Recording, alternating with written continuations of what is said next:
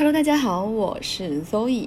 今天啊，和大家聊一聊关于洗衣服的那些英文表达。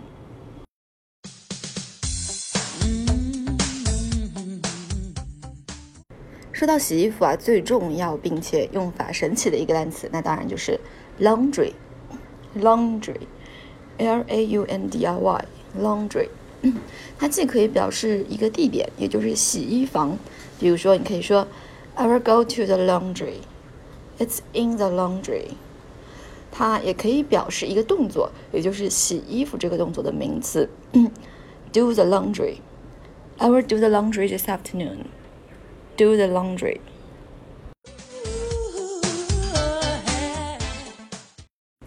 要洗衣服呢，当然会用到洗衣机。洗衣机叫做 washing machine。washing machine。 洗衣机上的几个按钮，它们的功能分别是预洗 （pre-wash）、pre-wash、洗涤 （wash）、wash 漂洗 （rinse）。rinse，甩干，spin，spin，这个 spin 的这个单词呢，它也可以，它一般的意思叫做旋转，在这里呢，也就是指洗衣机的转筒不停的转来把衣服甩干的这样一个过程。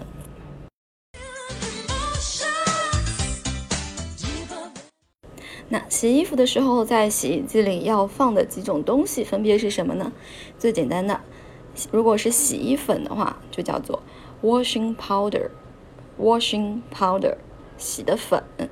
如果是洗衣液，叫做 washing detergent washing detergent 或者可以直接叫做 detergent detergent detergent 这个单词呢嗯要分在不同的情境里面它既可以叫做洗碗的洗洁精也可以被翻译成是洗衣服的洗衣液。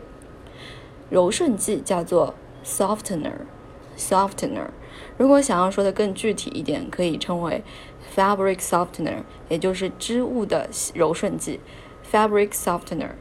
现在国外还有一种洗护合一，也就是把洗衣液和柔顺剂一次性的用量合在一起的一种东西，叫做 dual caps，dual caps。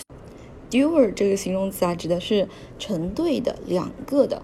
Caps 呢，一般指的是帽子，在这儿是指的这一种洗护合一用品的包装形状。好了，洗完了衣服，很多中国人呢是习惯把衣服给自然的风干晾干，晾干叫做 air dry，air dry，也就是通过空气里面风的力量让衣服自然的变干，而晾干用的晾衣架叫做。Laundry rack，laundry rack Laundry 也就是前面说的关于洗衣服的这个神奇的单词。rack 呢，呃，就是特指泛指各种的架子、支架，或者啊，晾衣架这个晾的动作也可以变形，叫做 hangers，hangers 就是挂衣服的架子。但 hanger 啊这个单词会需要看具体情境，因为它也有可能指普通每一件衣服的那种小的衣架。